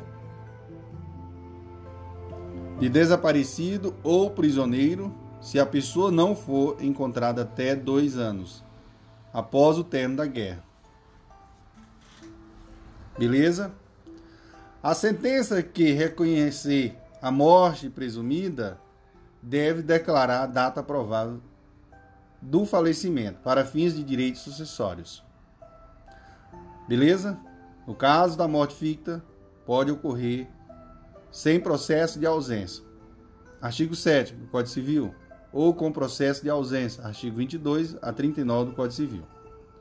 Ok? Sem processo de ausência, nós vamos ter as seguintes situações. Se for extremamente provável a morte de quem estava em perigo de vida, por exemplo, aqui, uma pessoa viajava em um avião e este caiu em alto mar, sem que pudesse, sem que se pudesse encontrar sobrevivente. Ou outra situação, se alguém desaparecido em campanha ou feito prisioneiro não for encontrado até dois anos após o término da guerra. Observação: a declaração da morte presumida, nesses casos, somente poderá ser requerida depois de esgotadas as buscas e averiguações, devendo a sentença fixar a data provada do falecimento. Vamos fazer aqui a leitura do artigo 7 que diz o seguinte: Pode ser declarada a morte presumida, sem decretação de ausência, se for extremamente provável a morte de quem estava em perigo de vida, se alguém desaparecido em campanha ou feito prisioneiro não for encontrado até dois anos após o término da guerra. Ok? É, senhores e senhoras, com o processo, outra situação também. Com o processo de ausência, ocorre quando uma pessoa desaparece sem estar em risco de vida. A ausência será declarada quando alguém desaparecer sem deixar notícia, se não deixar representante ou curador para administrar seus bens. Deixando o mandatário, também será decretada a ausência se este não quiser ou não puder continuar exercendo as funções. Ok? Então, a declaração será feita judicialmente, ouvido o Ministério Público, ato em que o juiz nomeará curador. São três assados sobre os bens do ausente. Primeiro, Curadoria do ausente. Segundo, sucessão provisória. Terceiro, sucessão definitiva. Ok? Meus queridos e queridas, a curadoria dos bens do ausente se inicia a partir de uma petição inicial de qualquer interessado ou do Ministério Público na situação acima explicada. Serão, publicada, serão publicados né, durante um ano editais a cada dois meses. Dois meses, viu, senhores? Esse processo possui três fases. Primeira fase de arrecadação e nomeação de curador. Configura-se após decorrido um ano do desaparecimento ou três anos, se o ausente tiver deixado procurador representando-o. Segunda fase, de, segunda fase, fase de declaração da sucessão provisória. Abre-se provisoriamente o inventário e o patrimônio arrecadado é dado aos herdeiros com uma condição: que os herdeiros recebam o patrimônio oferecendo uma garantia. Essa fase dura 10 anos, a não ser que o ausente tenha mais de 80 anos. Nesse caso, considera-se 5 anos. A sentença que autoriza a sucessão provisória só produz efeito Veja só isso, senhor, é muito importante. A sentença que autoriza a sucessão provisória só produz efeito 180 dias após sua publicação, mas com o seu trânsito julgado. Abre-se o testamento e o inventário como se o ausente fosse falecido. Se após 30 dias do trânsito julgado não aparecerem interessados ou herdeiros para requerer a abertura do inventário, seus bens os bens do ausente serão considerados heranças jacentes. Garantia pignoratícia ou hipotecária. A garantia, ó, garantia pignoratícia ou hipotecária deverão prestar os herdeiros que não foram cônjuge ascendente, descendente do ausente, para se imitirem na posse dos bens. O cônjuge, ascendente, descendente, sucessor provisório do ausente fará seus os frutos e rendimento dos bens que lhes cabe. Os demais sucessores deverão capitalizar metade desses frutos e rendimentos, de acordo com o Ministério Público, e prestando conta, contas anuais ao juiz. Ok? A terceira fase de abertura da sucessão definitiva. Artigo 6 do Código Civil, última parte. Então, a partir desse momento, decreta-se a morte do ausente. Será declarada após o lapso de 10 anos da abertura do, da sucessão provisória ou se comprovada que o ausente tem 80 anos, tá? Então veja só aí, pessoal, na terceira fase da abertura da sessão definitiva, nós vamos ter o que? O artigo 6 do Código Civil, a última parte, a partir desse momento decreta-se a morte do ausente. Então será declarada após o lapso de 10 anos da abertura do, da sucessão provisória, ou se comprovada que o ausente tem 80 anos e suas últimas notícias datam mais de 5 anos.